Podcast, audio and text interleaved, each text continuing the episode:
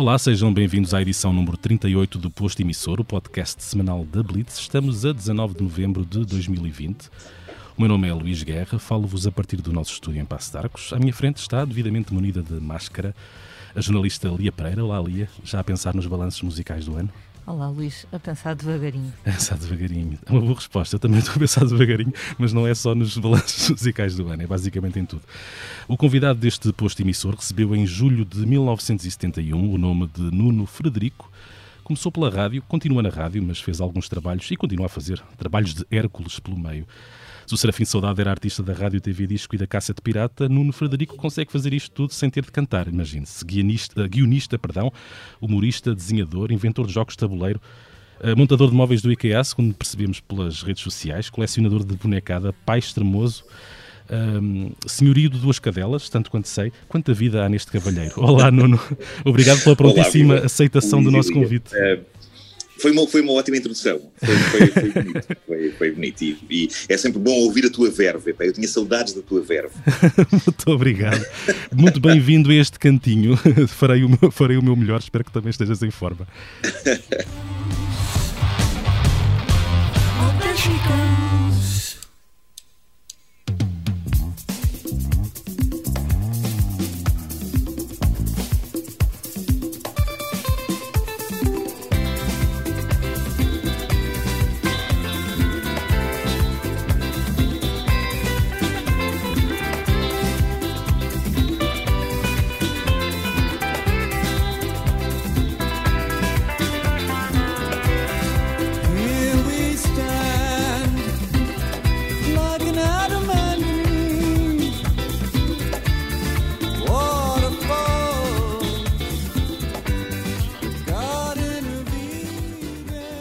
Nuno Marco é o nosso primeiro convidado. O nosso primeiro convidado que não é músico nem tem a sua vida prioritariamente ligada à música. Mas talvez não seja propriamente um segredo que a música uh, tem uma função uh, primordial na tua vida. E a minha pergunta é, fazendo rewind até ao início, o que é que ouves a tocar lá atrás, no fundo? Mas acho que eu fiz esse exercício um, há, há, algum tempo. Penso que é quando estava a fazer a rubrica Caderneta de Cromos na rádio comercial, em que eu, a dada altura, pus-me a pensar qual é a primeira canção de que eu me lembro uh, na minha vida.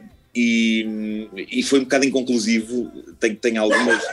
Cá está. A minha cabeça. Acho que ela, acho que ela está a, desment, a desmentir-te.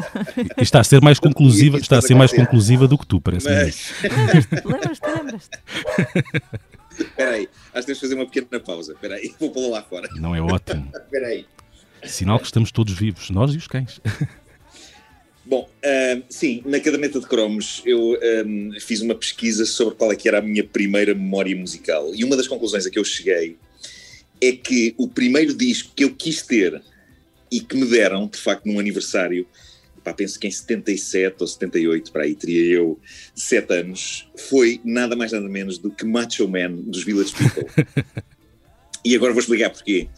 Epá, é porque pela capa, e eu olhava para, lembro de ver uma, uma montra de uma discoteca um, a capa do, do single do Macho Man e, e, ver os Village People com aquelas indumentárias, pá, o, o índio, o cowboy, um, o, o gajo das obras, e, sei lá, já, já não lembro quem é que era o alinhamento todo. A sociedade em geral de profissões que faziam parte de, do imaginário dos Village People, mas para mim aqueles tipos pareciam uma espécie de Avengers, era uma espécie de super-heróis, assim uma, uma trupe de super-heróis, cada um com o seu poder.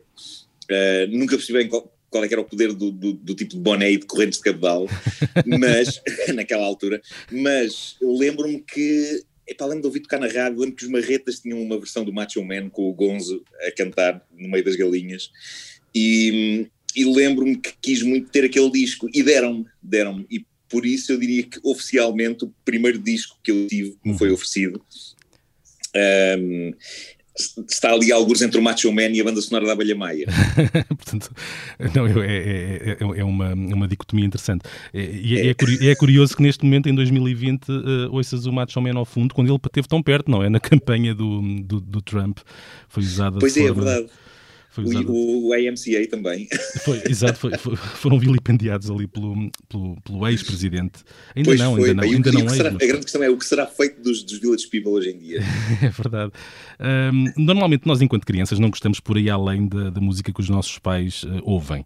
Um, às vezes eles insistem, insistem, outras vezes não. Um, mais tarde, às vezes, começamos a percebê-los e a gostar das mesmas coisas, mas eh, sei lá, 20, 30 anos depois. Eu, por exemplo, demorei alguns anos a perceber que a música brasileira não era só uma coisa. Uh, como é que era em tua casa? Havia o hábito de tocar discos e de tu seres sujeitado havia. a eles mesmos? Havia, havia. Os meus pais, sendo de esquerda e sendo o meu pai uh, militante do PCP, eu levei uma sólida um, dieta de música do PREC uhum. uh, durante toda a minha infância e, e, e, e, tenho boas memórias disso por acaso. Epá, tenho boas memórias de Zeca Afonso e de Sérgio Godinho e de Fausto e de Zé Mário Branco e de Adriano Correia de Oliveira. Uhum. Esses discos faziam parte daquilo que epá, que, que, o meu pai e a minha mãe ouviam, para além depois de outras coisas que eu fiquei a amar também, como Leonard Cohen, por exemplo, ou os Beatles, uh, mas lembro-me que a banda sonora da minha juventude foi muito canções revolucionárias, uh, e epá, obviamente que eu com aquela idade se calhar preferia estar a ouvir, lá está, a banda sonora da Abelha Maia, uh, por exemplo, mas lembro-me que não me fazia confusão nenhuma ouvir aquelas canções, epá, eu lembro de ter ficado fã do Sérgio Godinho muito cedo, e, e mais do que isso, lembro-me de ter tido uma espécie de um baque de maturidade quando ouvi eh, a canção o primeiro dia, eh, pela primeira vez na minha vida. Uhum. E, o, que é que ela significou, ouço, o que é que ela significou para ti naquele momento? Como é que eu lembro-me de uma maneira muito pragmática e muito direta, quando ele diz hoje é o primeiro dia do resto da tua vida, de eu pensar Porra, pois é. Estou lixado. Sei lá, sei lá quanto mais vai demorar, quanto mais vai ser o resto da minha vida. E é, o, e é o primeiro dia do resto da vida dos meus pais e das minhas avós. E, e portanto, digamos que o, um dos meus primeiros contactos com a ideia de mortalidade é capaz de ter sido com o primeiro dia do Sérgio Godinho, que é uma canção que eu adoro e, e, que, e que adorei logo nessa altura, apesar de ser uma canção que na altura, enquanto miúdo, me fazia uh, triste. Uh, mas mas tenho memória de ter sido uma, uma canção que me abriu assim um bocado os, os, os horizontes. Uhum. Foi, foi ali uma, uma, uma, não vou dizer uma perda de virgindade, que era muito cedo, mas, mas de, de virgindade mental, é para perceber, oh diacho, a vida se calhar, epá, não é só a abelha May, o Vicky e o Viking. Uhum. Uh, se calhar vamos todos um dia patinar. Uh, e, portanto, sim, teve, teve esse impacto muito forte em mim. Mas 40 e tal anos o Sérgio Godinho ainda cá continua bem vivo, portanto há esperança é para todos nós. É verdade. Epá, e eu, e não só isso, como eu aqui, aqui há tempos escrevi um argumento de um filme chamado Refrigerantes e Canções de Amor, cuja, cuja produção é uma história em si mesmo que eu um dia irei contar, quando me senti preparado para tal, porque ia, ia enlouquecendo no processo de, de, de fazer esse, esse, esse, filme, mas isso é outra história. Uhum. Uh, mas uma das coisas, uma das memórias realmente boas do filme foi o facto do Sérgio Godinho ter sido uh, escolhido para o papel de um mercenário chamado Navalhas e de isso me ter permitido conviver um bom bocado com o Sérgio Godinho. Um, e, e pá, ele acabou por escrever a, a, a canção tema do filme baseado no meu argumento. Isso, isso é o tipo de coisa por muito que haja um lado de, de, de, de pesadelo em todo o processo de, uhum. produção do, do, filme que houve, uh, mas houve muito, muito boas pessoas com muito talento a trabalhar ali, e o facto de, de isto ter acontecido e de repente o Sérgio Godinho escrever uma canção com base num, num argumento meu, epá, foi uma coisa uh, bombástica uhum. na minha cabeça. Portanto, isto, depois as, as partes piores do processo vão, vão caindo e ficam só as, as partes boas, e essa é uma delas. Uhum. Nuno, o teu filho acha piada às músicas que tu lhe, lhe mostras ou, ou, não tens muito esse hábito? Acha algumas, eu já começo a perceber uh, as coisas que eu, que eu sinto que ele vai achar, uh, que ele vai achar graça. E, e, uma das. Uma das coisas que eu consegui, uh, eu, eu pressenti que ele ia gostar daquilo, e uhum. então, a dada altura, da infância dele, ele, ele continua a ser infantil, pronto, tem 11 anos, mas, mas, quando era muito pequenino e quando. Lembro quando estávamos a ver a Casa do Mickey, uh, que foi um programa que foi super útil para ele aprender a contar e para ele ter uma série de noções. O programa está muito bem feito. E o, e o tema musical do, da Casa do Mickey é a Casa do Mickey Mouse. Ele, ele adorava aquilo. E, e, quando ele foi crescendo assim um bocadinho mais, eu, eu disse-lhe: Sabes quem fez a música da Casa do Mickey? É uma banda de que o papá gosta muito, que são os They Might Be Giants. Hum. Um, e, e, então comecei a mostrar-lhe They Might Be Giants e ele delirou, delirou com, os, com os They Might Be Giants. Uh, e, e, ainda hoje ele gosta de coisas incríveis e mostra aos amigos, tipo, uh, põe aí aquela música do primeiro disco dos They Might Be Giants, é muito engraçado vê-lo a, a, pedir isso. Mas pronto, depois de, de resto, isto é um braço de ferro entre o, o, meu bom gosto musical, digo sem peijo, o meu bom gosto musical e, epá, e, e, e, todos os rios de, vamos chamar-lhe trampa, que são servidos aos miúdos via TikToks e essas coisas. Uh, Ainda não houve nada que ele te tenha mostrado e que tu tenhas achado graça também, musicalmente. Uh, Deixa-me pensar. Uh, por acaso já, mas são, são, epá, às vezes são, são canções de paródia no, no YouTube. que eu acabo por me rir, que ele, que ele está tão entusiasmado a mostrar-me, uh, mas, mas tento ser mais eu a mostrar-lhe coisas nesta uhum. fase. Uh, e, e, e, pronto, e, e, às vezes temos diálogos surreais no carro em que cada um vai pondo uma música e de repente eu estou-lhe a mostrar o Bowie, uma canção qualquer de David Bowie, e, e ele diz: Ok, agora sou eu a escolher rap do Minecraft. okay. Faz lembrar. E até um miúdo brasileiro a cantar rap do Minecraft. E, e tu começas a sentir aquela aguinha do rio de Trampa a chegar até ti. no ano passado, exato, quando, exato, eu, exato. quando eu fiz uma entrevista ao Adolfo Luxúria Canibal do, dos Mão Morta, ele tem um filho uh, penso que, que é o filho mais novo, que tem 20 anos e é rapper, mas ele cresceu em França. Portanto, faz ali um trap francês, não sei o quê. Sim, e ele sim. contou que quando o miúdo era, era, era pai da idade do teu filho, que ele mostrava muita música, eh, tipo grandes compêndios do rock, uma enciclopédia do rock, metia no podcast e não sei o quê. E o miúdo ouvia, sim senhora. E que agora, quando ele vinha a Portugal, dizia: Não, pai, agora quem vai pôr música no carro sou eu. E ele. E o Adolfo a dizer que era muito tolerante. Mas sabem que tal, essa dinâmica. Mas, mas, há limite, mas havia limites para algumas das coisas que o filho mostrava. Adolfo, claro, Adolfo claro. penúria canibal. Mas sabem que essa, essa, dinâmica, essa dinâmica geracional é muito engraçada, porque eu lembro-me, eu e a minha irmã, que vocês também conhecem, uhum. um, temos oito anos de, de diferença de idade. E eu lembro-me de servir à bruta canções que eu adorava de, de artistas pá, que eu adorava quando ela era pequenina. Pá, lembro de, de lhe passar o Bowie, o Prince, um, pá, o Leonard Cohen, várias coisas.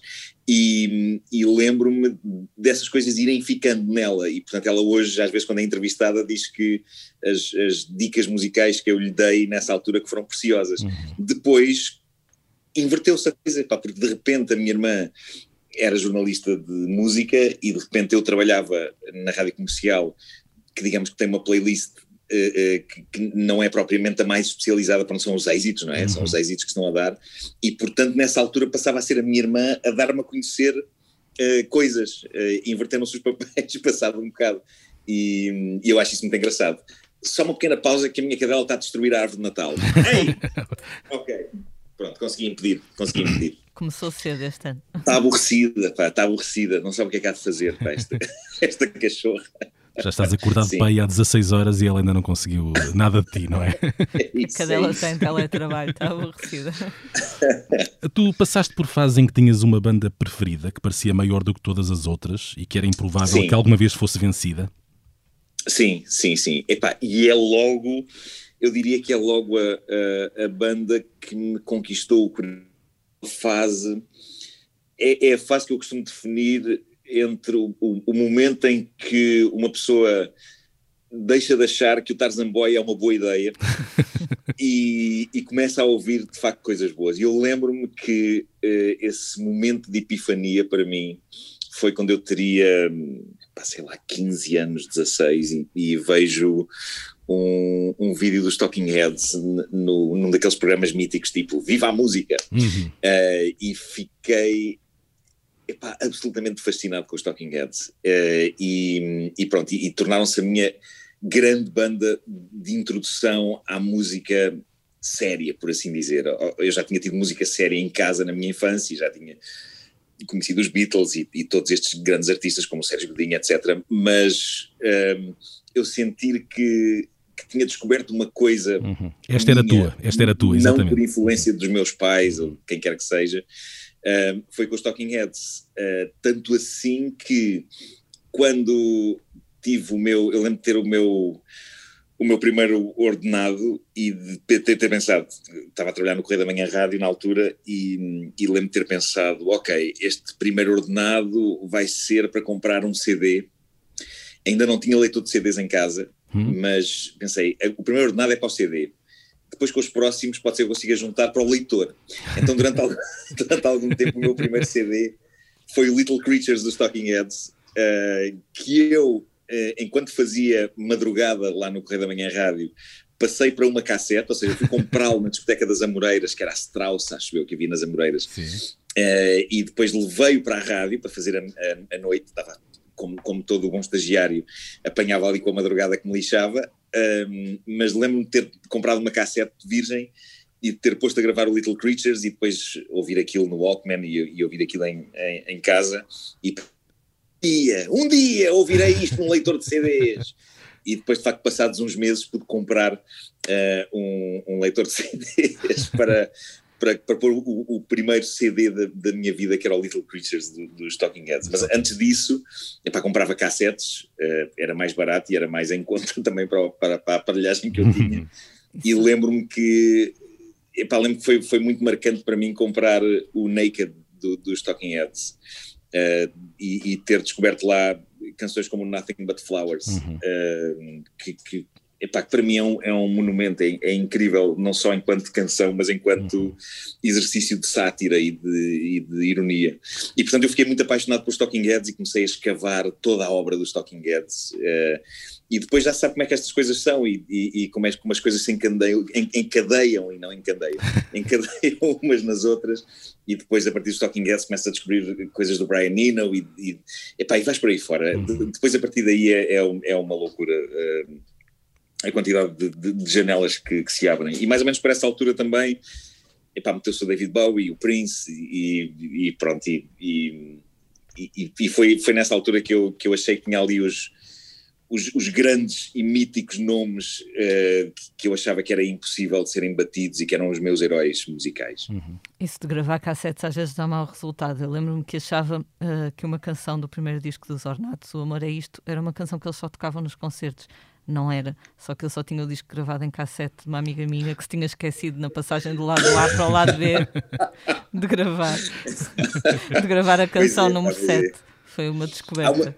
Epá, eu tenho mais uma história embaraçosa com cassetes, porque eu comecei numa rádio pirata nas traseiras da casa da minha avó, que era a Rádio Voz de Benfica, e como não havia dinheiro para discos, e nem sequer havia um giradiscos na própria rádio, havia só leitores de cassetes hum. onde passávamos a, a, nossa música, o que eu fazia era pilhar, da maneira mais pirata possível, pilhar um, uh, músicas de rádios, Uh, para depois as passar no meu programa. Portanto, levava cassetes com músicas gravadas de, de rádios. Uhum. Epá, isto era ridículo, porque às vezes estava no meu programa na rádio Voz de Benfica e de repente ouvia-se lá pelo meio de uma canção Cidade. e eu tinha que corrigir e dizer: não, não, não é aqui. Não é aqui. Esta é a Rádio Voz de Benfica. Uh, por isso, sim, epá, a minha relação com estes cassetes é, é, é muito comovente, sim tem e, muitos anos. E em termos de, de, concertos, qual foi assim o grande concerto, o primeiro grande concerto que foste ver, lembras-te? Uh, epá, lembro-me que houve um, um, o primeiro grande concerto que, que, eu me lembro de ver, isto vai ser ridículo, mas foi, uh, epá, penso que foi José Barata Moura. Uhum. no, no, epá, lembro-me de ser miúdo e daquilo estar cheio, cheio, cheio de miúdos. e foi para aí o fungagado a mexer. Okay.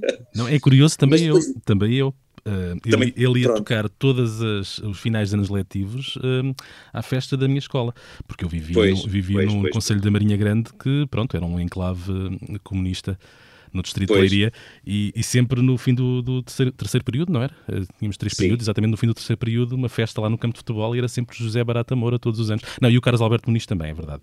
Claro, Mas José claro, Barata claro, Moura Foi, foi o primeiro também. O primeiro a sério foi Afonso é. do Condado numa Mas... tenda de circo. Eu vi, Vai ser incrível, boas memórias. Eu vi, eu vi o, o... o Badaró no Teatro da Bandeira do Porto. É, para isso não. Não, e melhor, e melhor, no final, lembro-me bem disto. Eu fiquei completamente fascinada porque no final caíram saquinhos de arroz do teto, que era arroz chinês, ah. arroz chau-chau. Bem, aquele para mim foi o. Bem, que é apropriação cultural. Completamente. Mas para mim, para mim, na altura, aquilo foi o pico da sofisticação. O Shinzinho Limpopo é capaz de ser a personagem mais politicamente incorreta da história da humanidade. Da humanidade. na altura parecia-nos super inofensivo. Completamente. Mas... Não, mas, mas, eu acho que ali, ali ganhou nisto, porque José Barata Moura, um, Afonsinhos do Condado e depois de repente Badaró, Badaró. eu acho que temos aqui, temos é, aqui uma vencedora. Pois é. pois é, pois é. Mas olha, assim um concerto a sério que eu me lembro de ter sido assim o primeiro super marcante, epá, eu acho que foi em, em 91, quando fui ver o Paul Simon. Um, no, no estádio de Alvalade, Epá, foi muito marcante para mim porque foi o ano em que eu comecei exatamente a, a, a estagiar no Correio da Manhã Rádio e, e, então foi uma, a primeira saída com, com as pessoas todas da, da, da rádio, foi, foi ótimo para nos conhecermos eh, uns aos outros. E, aliás, eles todos já se conheciam, mas para eu conhecer uh, algumas pessoas. E lembro-me epá, de ser menino e moço ali no meio, epá, e eu e a Catarina Furtado, que também foi comigo estagiar para o Correio da Manhã Rádio, e termos ido ver o, o, o Paul Simon uh, ao Valado. E sempre que eu outro dia descobri aqui dentro de um dos meus vinis do Paul Simon no bilhete do, do concerto, pá, caiu lá de dentro, pá, foi uma coisa muito, muito emocionante, sim, tu, ver aquele bilhete. Tu deixaste-o lá para estes anos depois, teres o prazer de o, de o reencontrar, com certeza. Sim, sim, pá, foi ótimo, não sabia sequer que ele existia ainda e que eu tinha guardado ali. o, o, o, tiveste algum, algum concerto, e possivelmente tiveste, porque toda a gente, eh, eh, isto toda a gente já, já experienciou, em que te emocionaste eh, verdadeiramente? Uh, epá, deve ter tido milhões deles. Uh, sim, sim, estou-me a tentar lembrar, não consigo lembrar assim especificamente uh, de um, mas, mas lembro-me de me emocionar muito facilmente nos mais variadíssimos concertos, uh, com, com vários momentos. Mas do que eu me lembro e que foi absolutamente inesquecível para mim, e não foi propriamente emocionante, embora a canção é muito bonita e é um clássico da pop, mas uh, eu atravessei um pequeno inferno durante o momento em que no Coliseu uh, dos Recreios os Duran Duran uh, cantaram o, o Save a Prayer. Hum. Um, e esta é uma história que eu já contei na rádio e que vale a pena contar aqui, porque foi, foi, epá, foi muito arrebatador aquilo. Foi uma canção que faz parte da nossa adolescência e, e da, da, nossa juventude. E, e lembro-me que eu estava encantado a ouvi-los a cantar, a cantar aquilo, estava encantado e agarrado ali àquele colimão lateral do Coliseu, quando de repente um namorado pega na namorada e senta Uh, no corrimão, não reparando que está a sentar em cima da minha mão. ok? E enquanto os Duran Duran estão a cantar o Save a Prayer, eles começam aos beijos e eu tenho a minha mão debaixo da namorada. e é uma daquelas situações em que eu penso, uh, e agora? Uh, se eu deixo ou se eu tiro, vai ser sempre mau.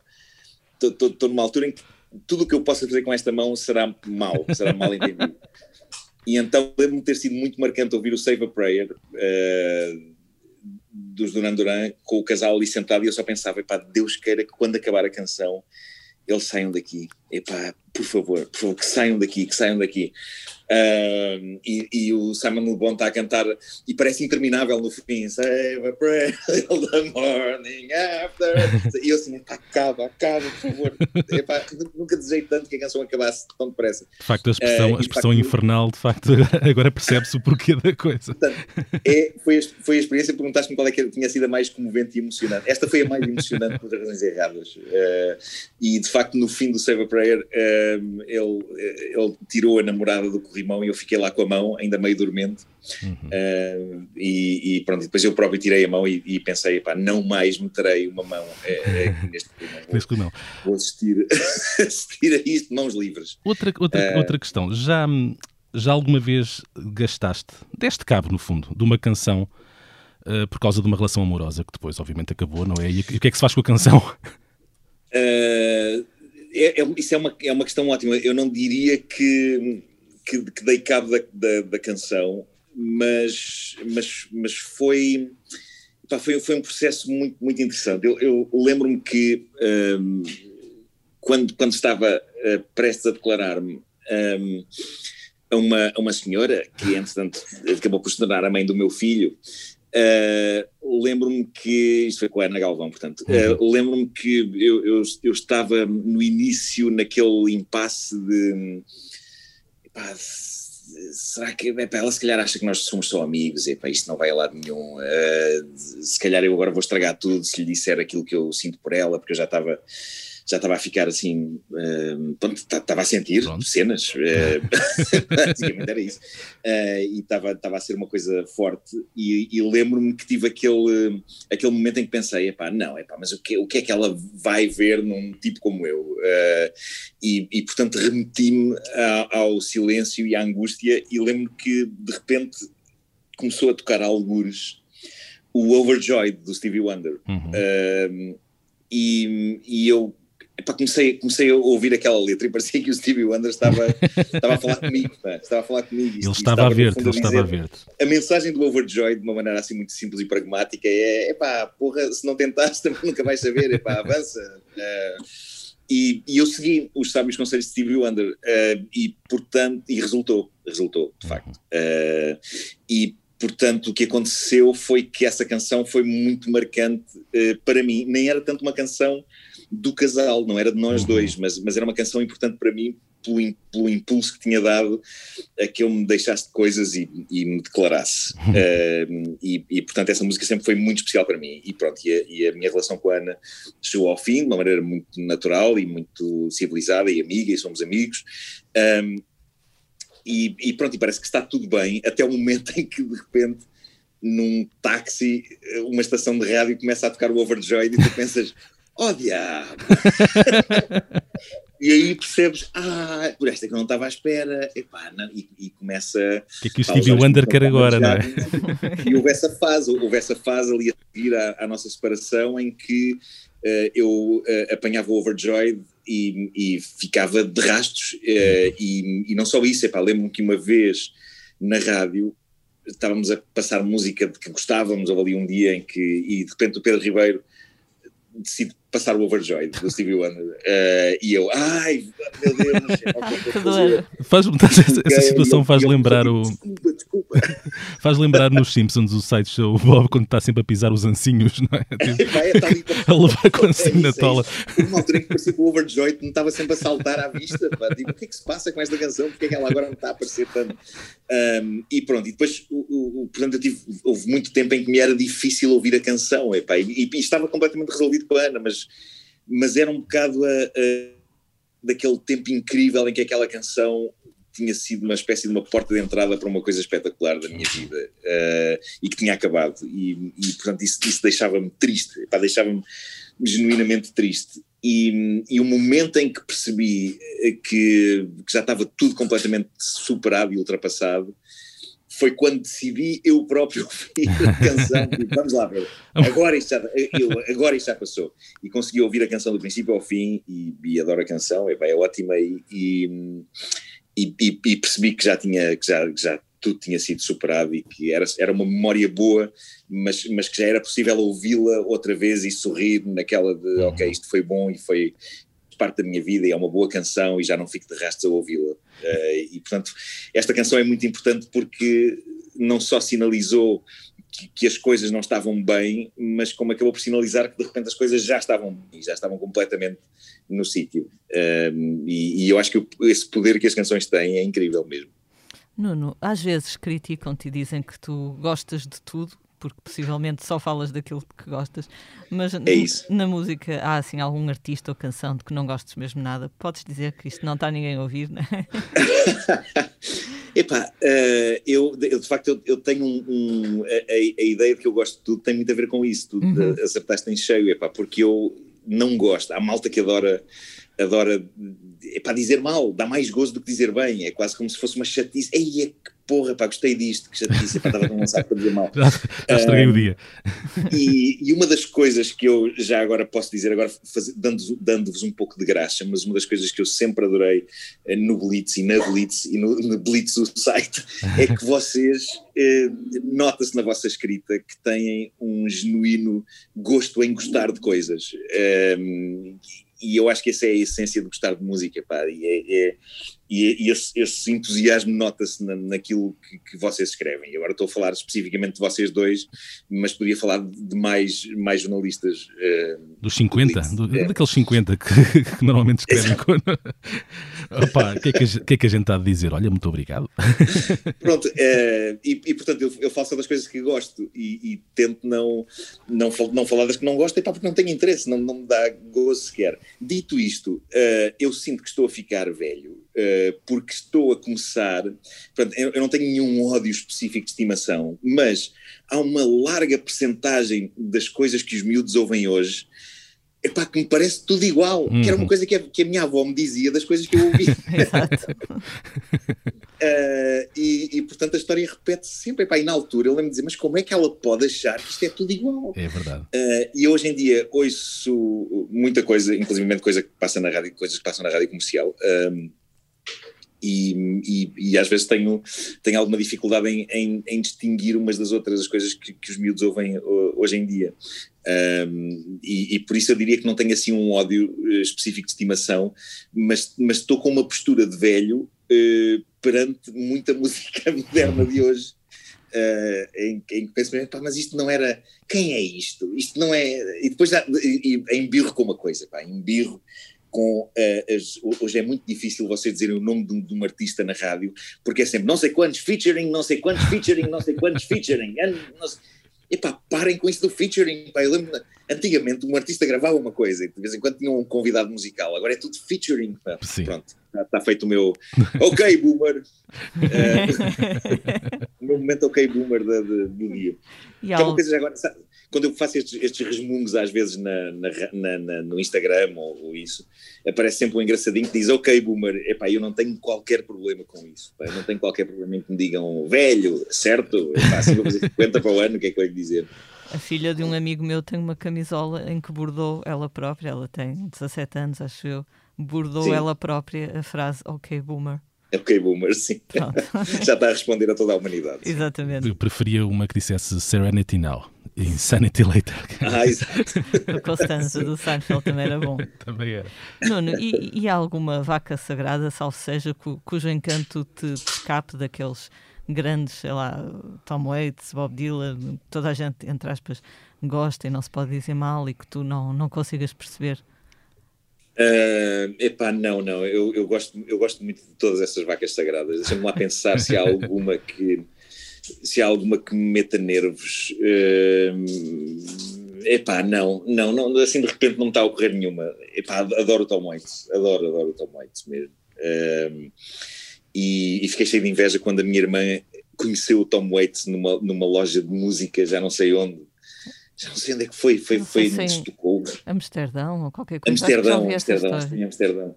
Sim, uh, e, e, e, portanto invejei genuinamente esse, esse momento. Epá, eu acho que todos os monstros sagrados, uh, esses, uh, de, dessa onda, um, epá, mereceram o seu lugar de monstro sagrado. Acho que tem um, uma obra.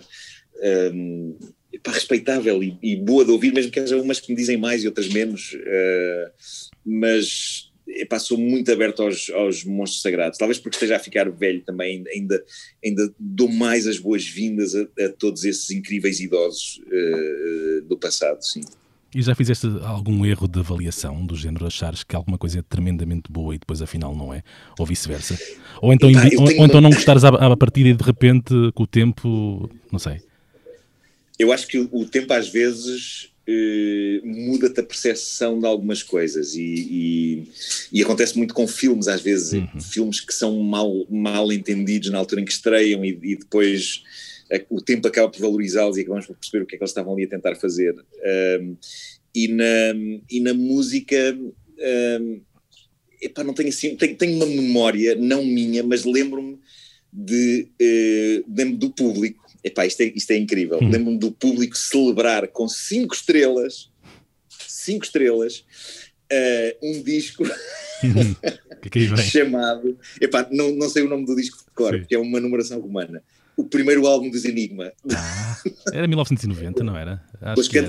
era 1990 em, em número romano. Era, era. era capaz de ser. Foi o ano em que saiu o disco, creio eu. É, é isso, é isso, tens razão tens razão. Mas pronto, eu, eu, eu queria dizer MCXX. Mas o primeiro dos Enigma, eu lembro que na altura foi elogiado, tinha, tinha aquela história do canto gregoriano, não era? Pois tinha, eu. tinha, eu, eu lembro-me e lembro do, do público dar 5 estrelas ao, ao disco dos Enigma e lembro-me de. eu ficar muito inspirado por essa crítica e de ir a correr uh, comprar o disco e lembro-me de ter ouvido e ter achado, epá, isto é super original. e depois há aquele momento em que parece que o, parece que o disco dos Enigma, esse, esse primeiro disco do canto gregoriano, parece que vai apodrecendo, não é? Como, como se fosse um, um iogurte. é como se fosse um iogurte, vai ficando verde. Não, alguém diz no início, isto é tipo Dead Can Dance, tens que ouvir, e depois de repente é. vai realmente, em, em, vez do morto dançar, vai, o morto acaba mesmo por morrer, é como estavas a dizer. Mas sabes que eu acho que aquilo passou, passou uns pingos da chuva, foi, passou uns pingos da chuva, tipo, é pá, isto é, é tipo 4AD, é, pá, é assim uma coisa, um, e, e de repente não era. Agora, é claro que à distância, portanto, isto, uh, uh, isto passa por várias fases. Primeiro eu achei, ei, é super original, sim senhor, grande disco. Depois pensei, espera aí, o que é que eu estou a ouvir? O que é isto? Meu Deus, o que é que isto se tornou?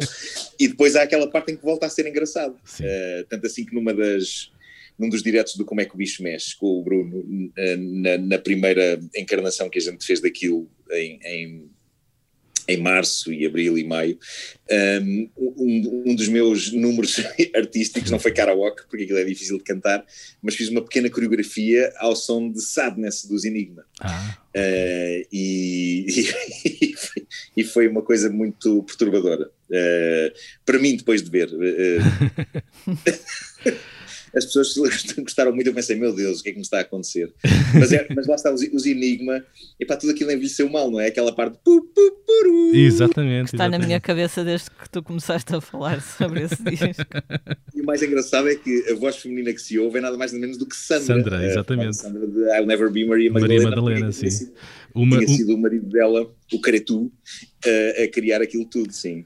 Maria Madalena que um, tem eh, uma parte da letra é, é, curioso, nesse ano houve duas letras com a expressão Creatures of the Night, que foi a Maria Madalena, isto é um trivia completamente despropositado, uh, foi a Maria Madalena de Sandra e a Laura Branigan com Self-Control, self creio eu. Exatamente, sim, sim, e, sim. E no, sim. Me, no, mesmo ano, ou então pronto, sei lá, com 16 mas meses tu não achas que Mas tu não achas que isso é o tipo de conjunção de palavras que fazia muito sentido nos anos 80, não sei porquê. Sim. Creatures of the Night. Porque nos anos 80 havia noite, havia recolher obrigatório. acho que era isso, acho que sim. Acho que sim. E na noite havia criaturas que. É verdade, é Vivas. verdade. Vivas. Há músicos que sentes menos vontade de ouvir porque sabes ou desconfias que são uh, más pessoas. Como é que faz essa gestão? Consegues separar a obra do autor? Ah, consigo, consigo, eu acho que consigo, consigo separar, sim, sim. Um, quer dizer, o, o, como é que se chama aquele senhor que fez o aquele senhor que foi condenado por todos os piores crimes que existem. O que? O Gary, Tinha o rock and roll. O, rock Gary, roll Gary Glitter. O Gary Glitter. É para o Gary Glitter. É, é, é, eu lembro de achar que essa canção aí, esse tão, tão, tão, é ótima para programas desportivos, é para a pessoa acordar de manhã, esse tipo de coisa. Depois de repente descobre-se que o senhor era um pedófilo super perigoso. Exatamente. Uh, e, e, então tornou-se um bocado azedo ouvir aquilo. Lembro de estar a ver o, o filme do Joe Dante, pá, o, o Uh, aquele dos, dos small, small Soldiers, que, uhum. que, é sobre bonequinhos que ganham vida. Uh, e há uma, uma, uma, cena de batalha ao, ao som do, do, do, rock and roll part do Gary Glitter. Uh, e, e lembro de ver aquilo depois dele já ter sido condenado e, e daquilo me dar assim um azedo. E, hum, e estranhamente aquilo toca no Joker, na, na famosa cena da escadaria, em que o Joaquim Phoenix está a descer a escada e continua a ser muito desagradável pensar que aquela música foi feita por um pedófilo tenebroso, mas por alguma razão no Joker esse facto ajuda ao desconforto total daquela cena e daquele ambiente e de tudo aquilo. Portanto, eu, eu achei que foi, aí foi bem, foi bem usado. Um, ehm, chatei, obviamente, dar mais uns cobres de royalties a um tipo daqueles, mas, uh, mas, mas foi uma opção artística muito arrojada e, e que eu acho que funciona no filme.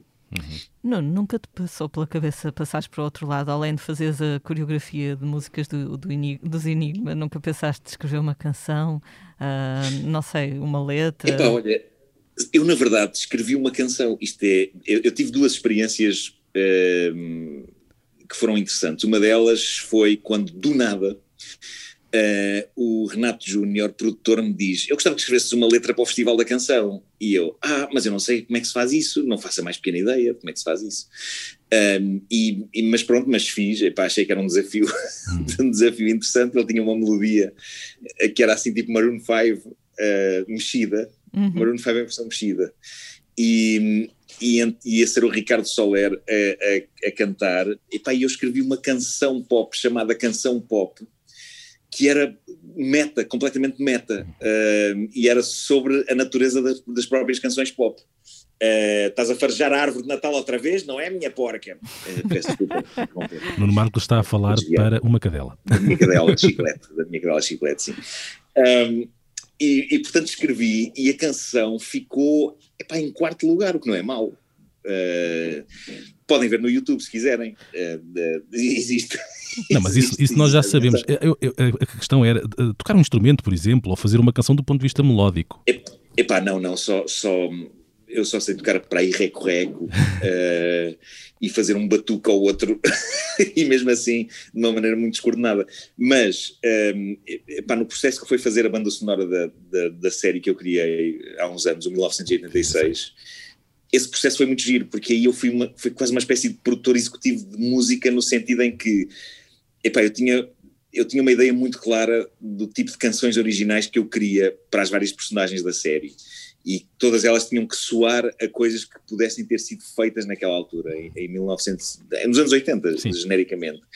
E, e, estava a trabalhar com o João Sol e com o Nuno Rafael e com o Helder Godinho, e portanto os meus briefings eram delirantes. Uh, eu lembro-me que para a personagem da, da, da miúda gótica, a Patrícia, uhum. um, ehm, nós tínhamos a, a, ideia da Rita Red Shoes uh, cantar essa canção, e eu lembro-me de estar a, a, dizer ao João Só uma lista que parecia uma lista de mercearia, com, com coisas que eu queria que ele ouvisse para depois misturar tudo. E então era, era do género: olha, quero um bocadinho de Bauhaus tipo Bela Lugosi is Dead, uh, quero uh, um bocadinho de Susie and the Benches, uh, quero fazer assim umas listas, mandava-lhes os, os, os links de, de, de, das músicas e depois para passar um bocado surgiam coisas incríveis, pá, e eu lembro que fazia pedidos muito, muito bizarros havia uma personagem, o fã de heavy metal, um, a personagem do Sérgio, e, e eu lembro-me que tínhamos pensado que o Samuel Luria era a pessoa ideal para cantar essa canção, hum. e o meu briefing para os Bonsó foi o seguinte: olha, este gajo, um, esta personagem, é um puto que adora heavy metal. A, a natureza dele é é ser mesmo profundo conhecedor de heavy metal e ele adora aquilo. No entanto, há uma miúda de quem ele gosta na escola que adora Supertramp e, e, e, portanto ele, no meio do heavy metal, ele vai tentar gostar de Supertramp para engatar a miúda. E portanto eu quero que esta canção seja uma mistura entre Iron Maiden e o Breakfast in America do Supertramp. Pronto, obrigado e bom dia. E depois largava isto. E de facto, o João Só e o Samuel Lúria epá, fizeram uma coisa incrível. O América ao Pequeno Almoço, que é uma canção que mistura de facto heavy metal e Iron Maiden com, um, com Supertramp. E, epá, e, e, e portanto isso, esse processo foi muito engraçado. Acho que nunca tinha estado a, a, trabalhar em música sem perceber nada de música, mas de uma maneira tão explícita, ou seja, estava a ouvir coisas na minha cabeça, não, não sei compor, mas a minha geekness com algumas coisas de música fazia-me simplesmente fazer esta lista de mercearia e, e pá, pronto, e, deu muito gozo, deu muito gozo uh, esse, esse tipo de trabalho uh, e trabalhar com músicos. Eu gosto muito de trabalhar com músicos e, e, e acho que é, é, a minha inveja, de certa uhum. maneira, de não ter o dom que eles têm. Gosto de estar perto de os ver usar esse dom. E, pá, e por isso é que há uns anos fiz o Como Desenhar Mulheres, Motas e Cavalos, que era uma eh, que era uma, era uma espécie de show de storytelling meu, para o qual eu arrastei o Miguel Araújo uhum. ainda antes do, do seu boom, um, tudo isto porque ele mandou uma maquete dos maridos das outras, ainda antes do disco sair, ele disse-me, olha, acho que vais achar piada a isto, eu sou o Miguel Araújo, fui à rádio outro dia com o João Só, quando eles tinham aquele projeto deles, o Mendes e João Só, um, e, e lembro-me de, de, de, ter recebido uma maquete dos maridos das outras e ter pensado, é com este tipo que eu quero fazer qualquer coisa em, em, em palco, então fizemos um misto de storytelling e canções, um, e portanto eu gosto sempre de estar por perto de músicos, dá-me muito gozo um, uh, participar quase no processo de, de criação deles e, e, e, pronto, e consegui isso de uma maneira muito, muito gira no 1986. Nuno, uh, um bocadinho fora da música agora, praticamente qualquer coisa que tu publiques no teu Instagram acaba em porrada. mas há quem diga que tu também te pões a jeito. Achas que conseguias passar sem estas guerrinhas na net ou já fazem, de certa forma, parte da rotina? Acordar, lavar os dentes, discutir na net? Não, mas eu estou mais moderado agora. Eu de vez em quando ainda implico um ou outro, mas a dada altura vou à minha vida. Uh, já, e faz muita confusão quando vejo, e foi uma, das razões porque me afastei do Facebook. Eu ainda, ainda tenho Facebook, mas uhum. epá, é, é, é, para, é só para espreitar, não é para participar uhum.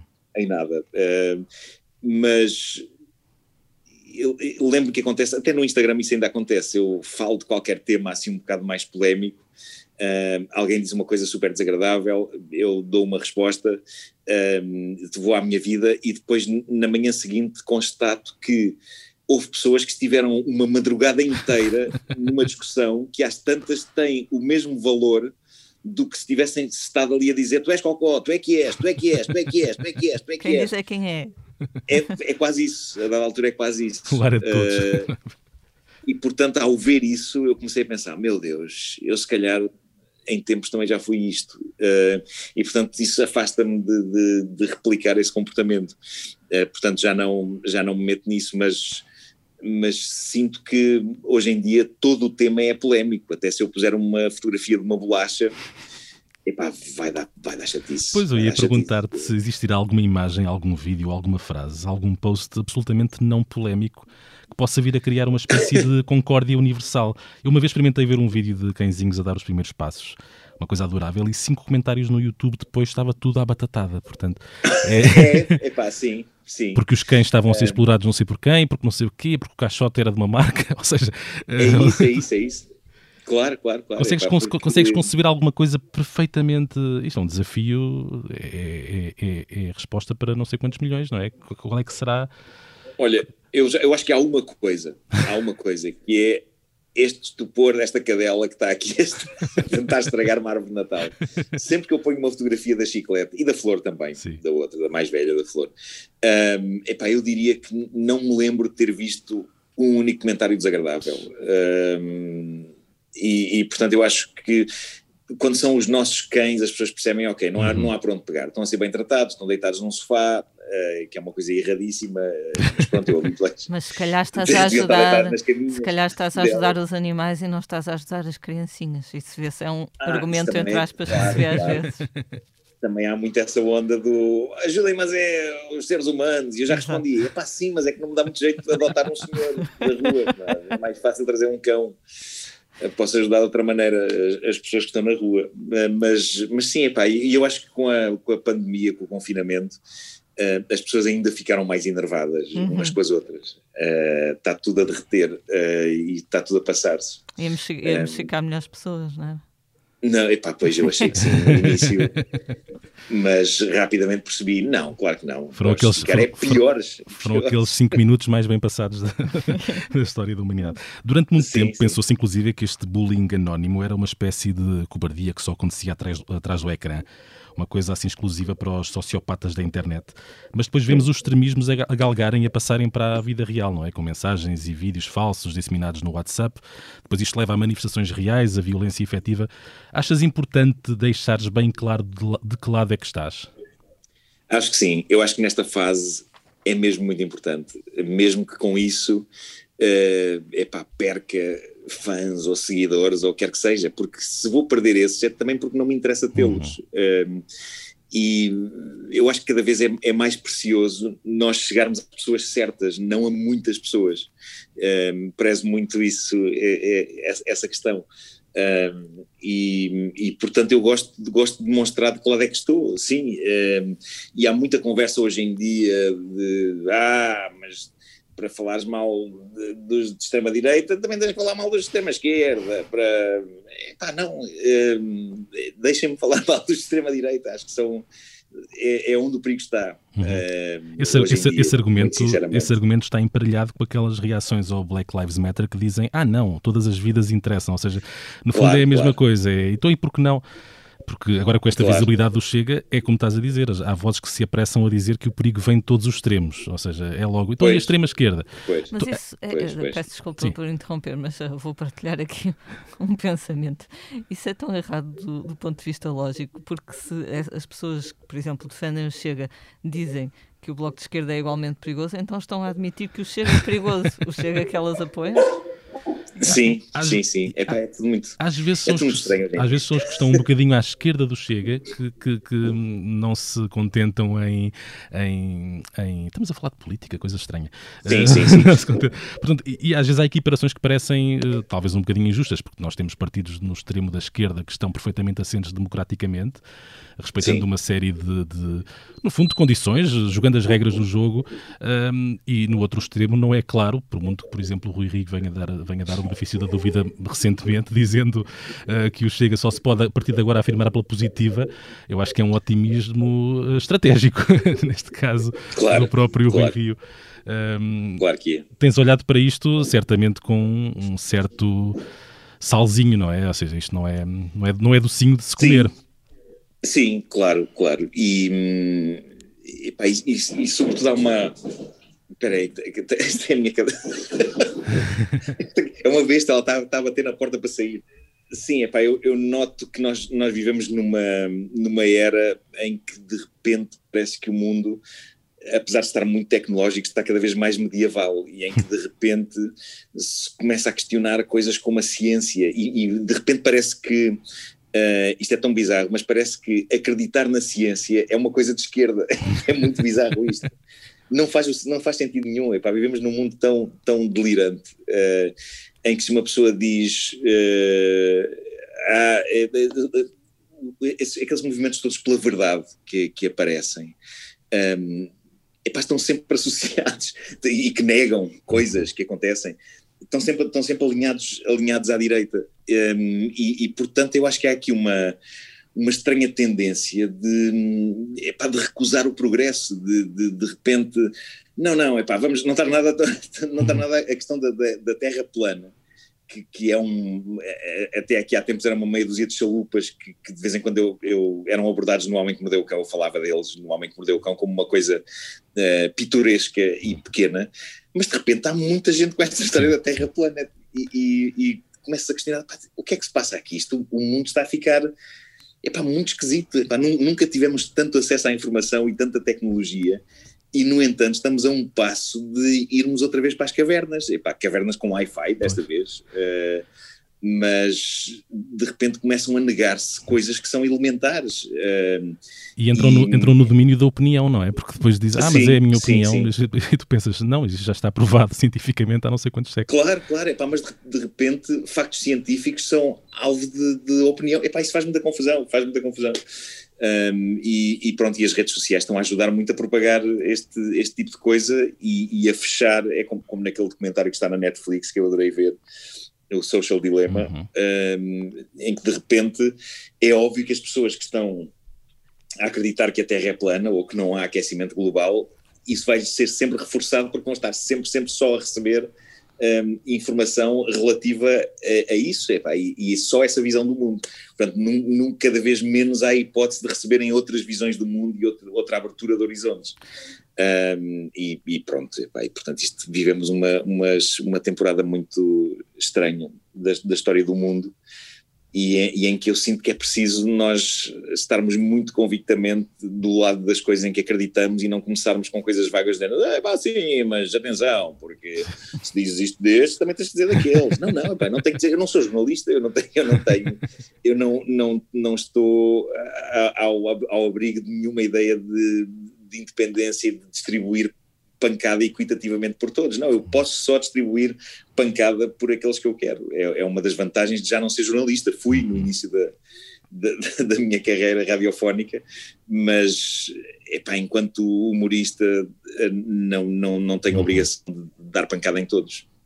Nuno, hum, Olá, Chiclete, também podes, sim, podes dar a tua opinião sobre este tema, vai ser valorizada. Uh, tu retomaste agora o, o, projeto Como é que o bicho mexe com, com Bruno sim. Nogueira, uh, sendo ele alguém com quem já vens trabalhando há bastante tempo. O que é que, na tua opinião, faz dele esta sumidade neste momento? Um, epá, eu acho que o, o, o Bruno, para já, o, o Bruno é, é, é das pessoas que eu conheço que tem uma gestão de carreira mais exemplar. E, e, eu acho que isso ele, ele, a dada altura, começou mesmo a escolher as coisas que ele achava que fazia sentido uh, serem feitas com um tremendo critério e, e, e isso deu-lhe um bocado este, esta aura de inovador, que é o que ele é, e de, e pessoa a quem vale a pena sempre prestar atenção ao que ele vai dizer, porque vai sempre uma coisa especial. Agora, eu acho que quando se começou a fazer o Como é que o bicho mexe, não houve de facto nada planeado. Eu rio muito quando vejo às vezes um, artigos uh, a analisar o Como é que o bicho mexe, como se houvesse uma estratégia de marketing atrás daquilo. No, no fim da, da, transmissão daquilo, quando fizemos o último dia em que andámos de carro, eu e ele, pela cidade, a ver as luzes de Natal que as pessoas tinham posto em maio, para aí nos dias a seguir houve muitos artigos a dizer de facto isto foi inteligentemente bem feito, esta estratégia de não sei o quê. Epá, não houve nenhuma estratégia, não há nenhum plano. Eu gosto dessa tua voz de burocrata. é a voz de entendido, né, do comentador entendido. Uh, e isso sempre deu muita vontade de rir, pessoas a analisar uh, aquilo com, com, como se tivéssemos tido reuniões, sabes? Tipo, ora bem, portanto, uh, o que é que vamos fazer aqui? Tu vais ligar para este, às não sei quantas, depois e, pá, e não, aquilo é uma, é uma, é uma jam session de, de um misto de disparate e, e confessional. Uhum. Um, e, e, e, ele fez aquilo só porque estava a precisar de falar com pessoas, quando, quando ele começou a fazer aquilo em março.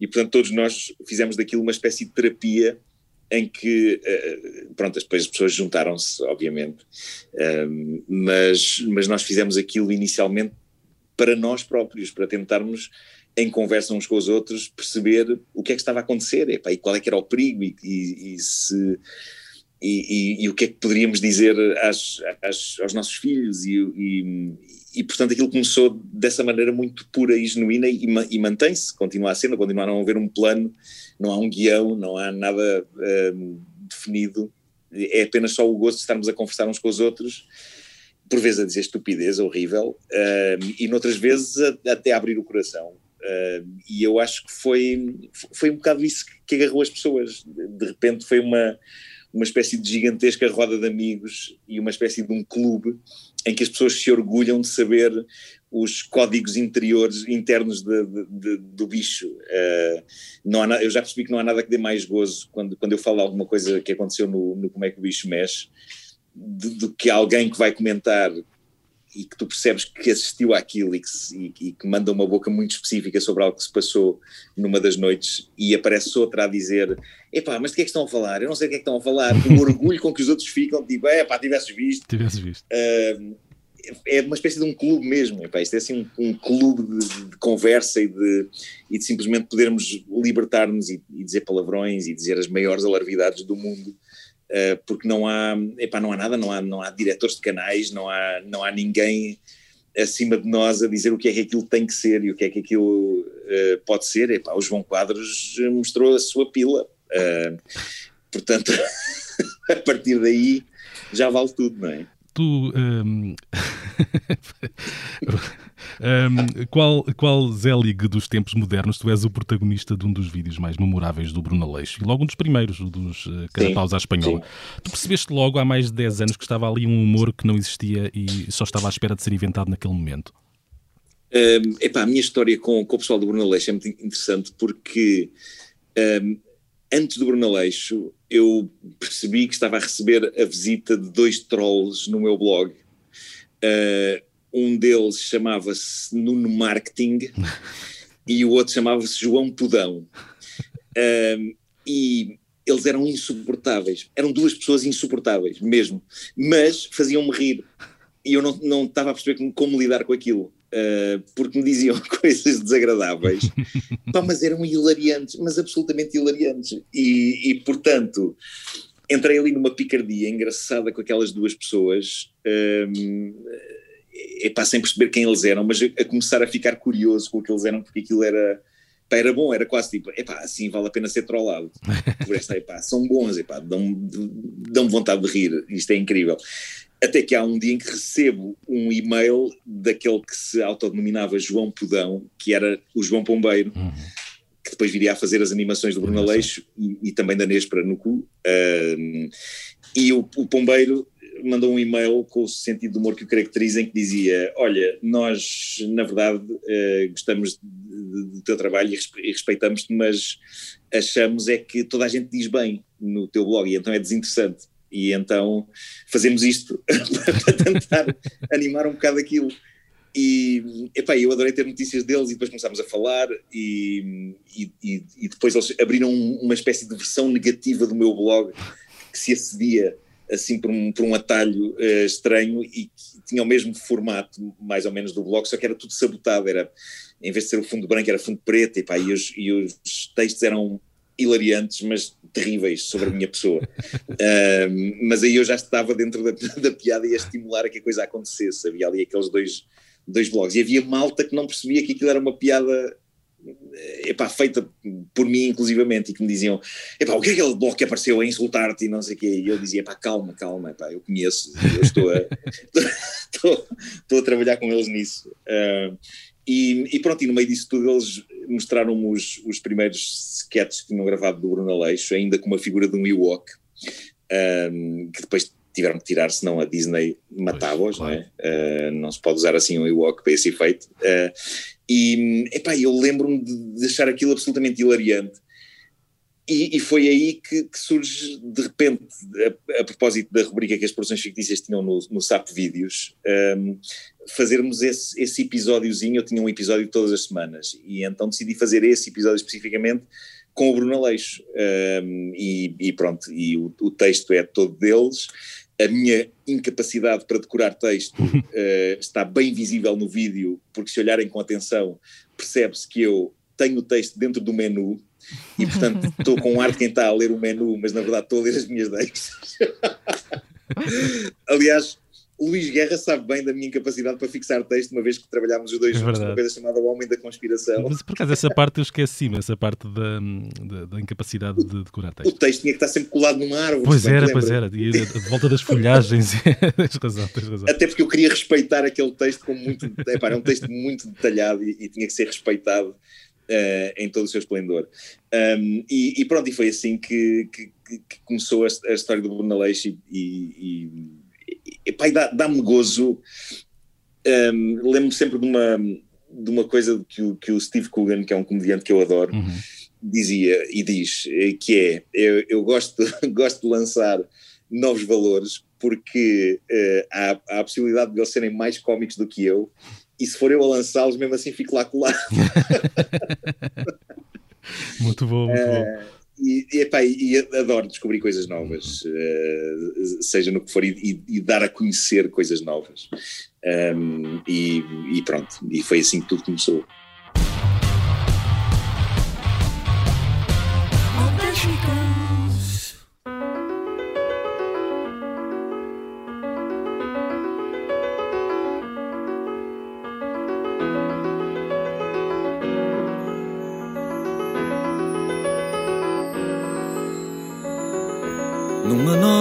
Que o céu tinha um brilho mais forte e em que o sono parecia disposto a não vir. Fui estender-me na praia, sozinho ao relento. E ali, longe do tempo, acabei por dormir. Chegou a altura neste posto emissor de falarmos agora sobre os temas da semana, numa cerimónia privada, uh, Covid oblige, não é? O Presidente da República, Marcelo Rebelo de Sousa, condecorou Jorge Palma com a Ordem do Infante Dom Henrique. Genuinidade, rebeldia, arrojo, independência foram algumas das expressões usadas numa homenagem que, palavras de Marcelo, pecou por tardia. Jorge Palma, que fez em 2020, portanto este ano, 70 anos, partilhou a condecoração com, passo a citar, todos aqueles que na área da cultura tanto de si têm dado e que, sobretudo neste momento de aflição, continuam a esforçar-se por dar.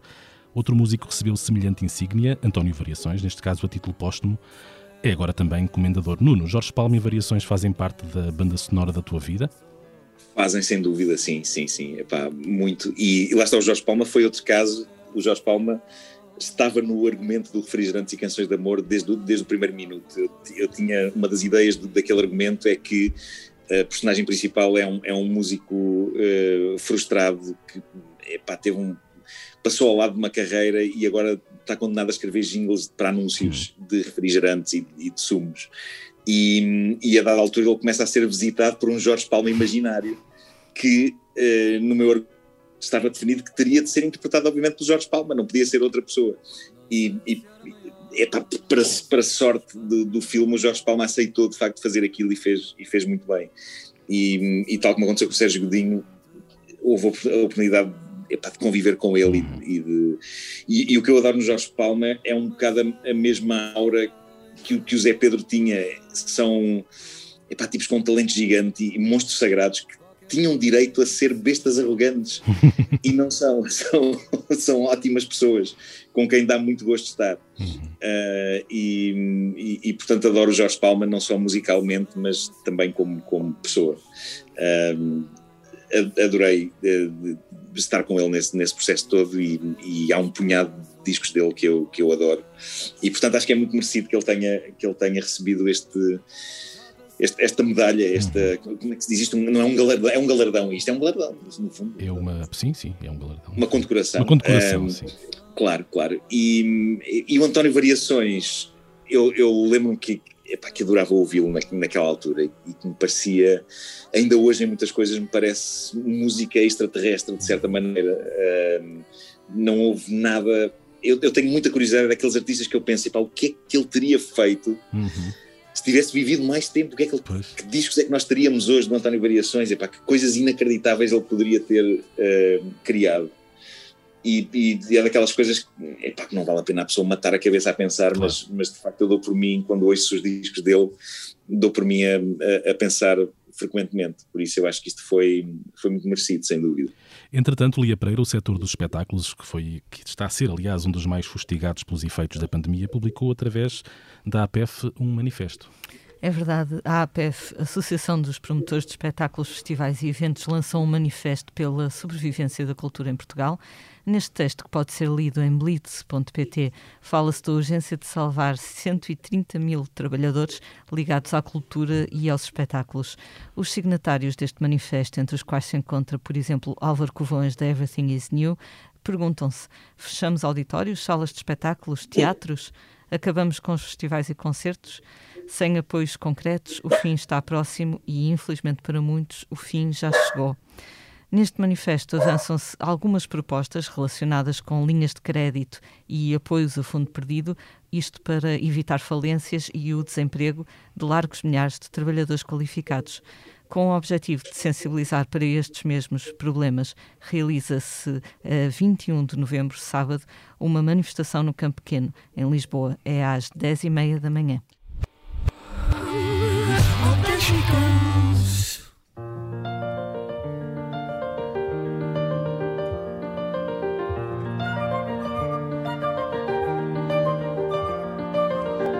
Brilhozinho nos olhos, a saia rodada, escangaraste a porta do bar. Trazias o cabelo aos ombros, passando de cá para lá como as ondas do mar. Conheço tão bem esses olhos e nunca me engano.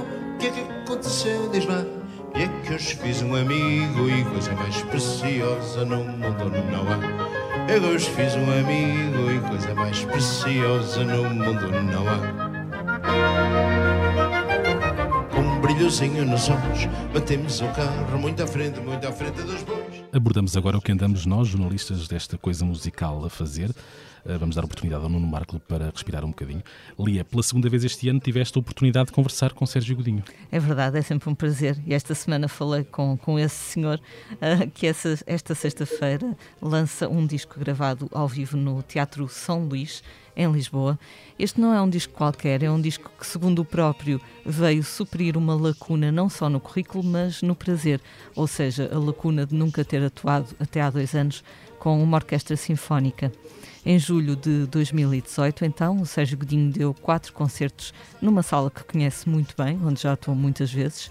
A convite do São Luís, ele atuou com a Orquestra Metropolitana de Lisboa, uma experiência a todos os níveis curiosa, porque, até como o próprio nos disse, esta orquestra tem muitos músicos estrangeiros, nomeadamente do leste da Europa, que não faziam ideia, não conheciam clássicos como A Noite Passada ou Lisboa que Amanhece, mas ficaram a conhecer e a gostar.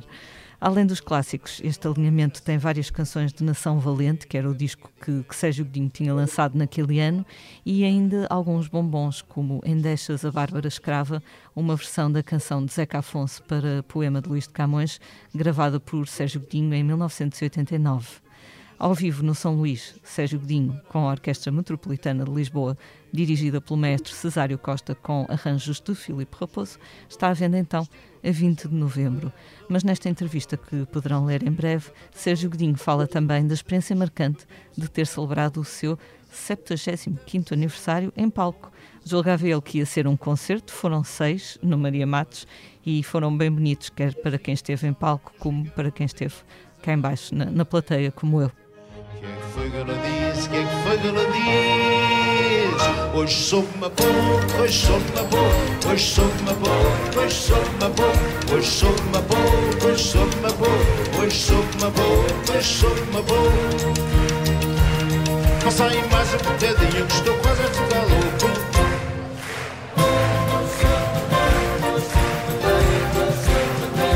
Portanto, hoje soube uma boa.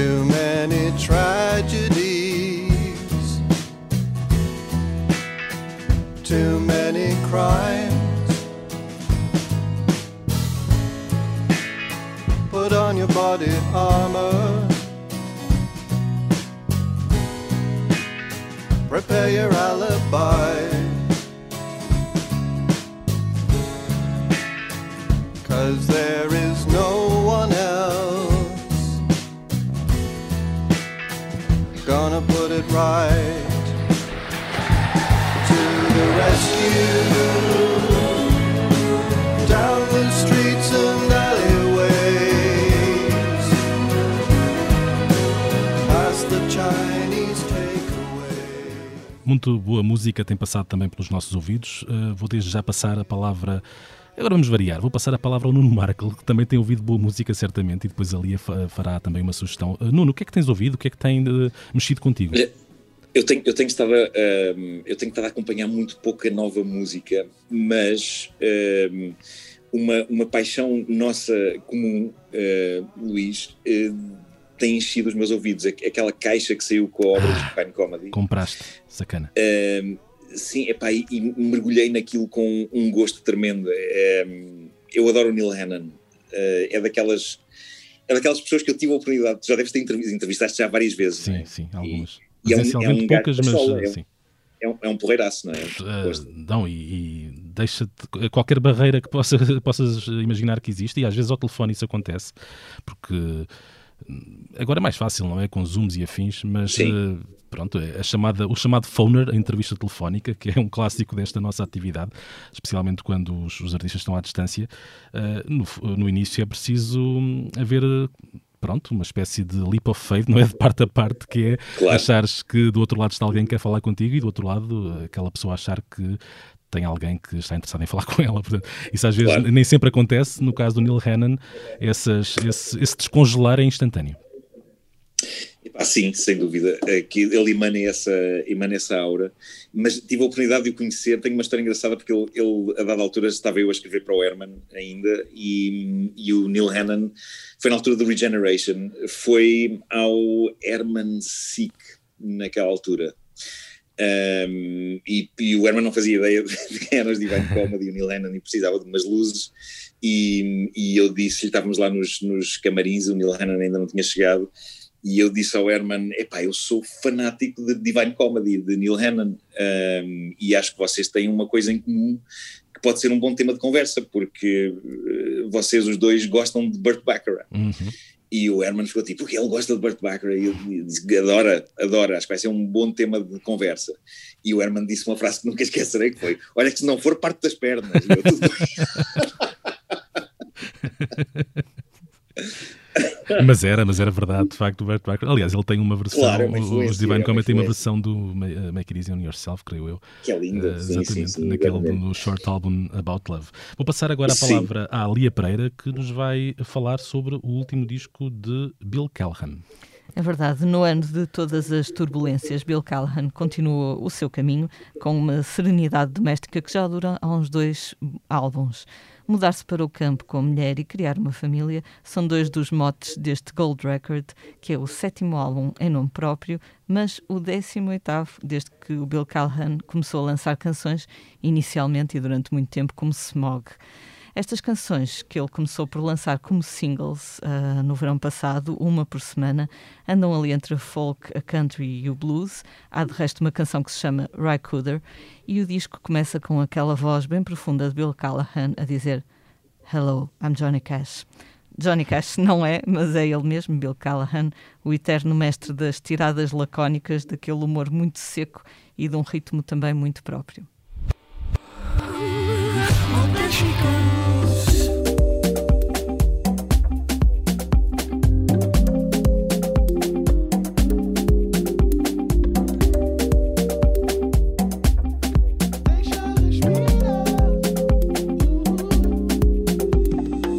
Deixa-me respirar, seguir em frente e sentir onde posso encontrar aquilo que tanto procuro. Já que um novo dia vai nascer, chega de olhar para trás, vou contar até 10. Continuar. Quero sangue novo para fazer minha vida num caminho novo. Vou fazer minha vida, yeah. Quero sangue novo para fazer minha vida num caminho novo. Minha vida, yeah. Os tempos estão difíceis para a música ao vivo, mas há concertos marcados para os próximos dias. Lia, o que é que diz a tua cábula? A minha cábula diz que, com todas as restrições e regras, os concertos continuam a acontecer. Ah, dia 19 de novembro, dia em que, lança- em que gravamos este podcast, Samuel Lúria atua no Teatro Aveirense. Também na quinta-feira, dia 19, Diogo Pissarra estará no Campo Pequeno, em Lisboa, no Santa Casa Portugal ao vivo. Um evento que, no dia seguinte, dia 20, leva à mesma sala o produtor Branco. E a dia 26 de novembro será a vez de Richie Campbell mostrar o que vale no Campo Pequeno. Também neste evento, mas no Pavilhão Rosa Mota, no Porto, Mafalda Veiga dará um concerto a 20 de novembro com Miguel Araújo como convidado especial. Plutónio sobe ao palco no dia 25 e Dino de Santiago no dia 26. Para que possam terminar antes da hora de recolher obrigatório em vigor em Lisboa, no Porto e em mais 1400 concertos, estes concertos do Santa Casa Portugal começam às 20 horas, à exceção dos de Branco em Lisboa e Mafalda Veiga no Porto, que estão marcados para as 21.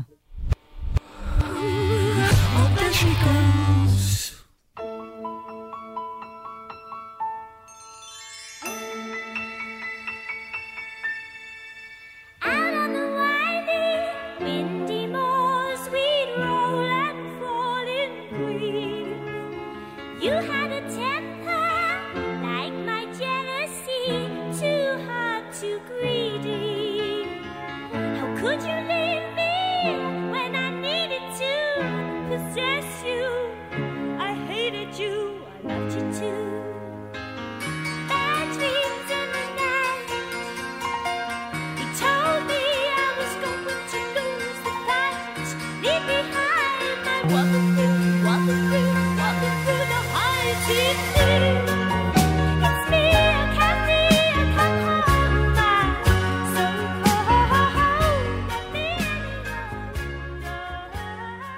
Estamos a chegar ao fim de mais um posto emissor. Muito obrigado ao Nuno Marco. Não te vais embora já, porque ainda vais ter que fazer aqui um servicinho. Uh, muito obrigado a ti, Nuno, por teres aberto o teu baú de memórias musicais connosco. Uh, Foi um gosto, foi um gosto, adorei. Esteve também neste posto emissor a jornalista Lia Pereira. Eu sou o Luís Guerra, foi um prazer também estar convosco. Os temas de abertura e conclusão são da autoria de Legendary Tiger Man e a edição multimédia esteve a cargo de Rubem Tiago Pereira e José Seduvim Pinto. Como é hábito, não acabamos sem uma breve eh, leitura por parte do nosso convidado. Eu não faço ideia do que é que vai ser, Nuno. O que é que te preparas para ler? Ora bem, eu eh, trouxe aqui alguém epá, que me diz muito, ehm, que é o, o Mário Henrique Leiria. Foi uma das maiores influências da, da minha vida. em, ter- em termos de, de escrita, pá, lembro que foi, foi os contos de Zintónico e os nove contos de Zintónico foi um, um, um conjunto de livros que uma professora minha de português eh, me impingiu dizendo tu nas tuas redações escreves um bocado como este senhor e eu, mas eu não tinha referências nenhumas, sabes?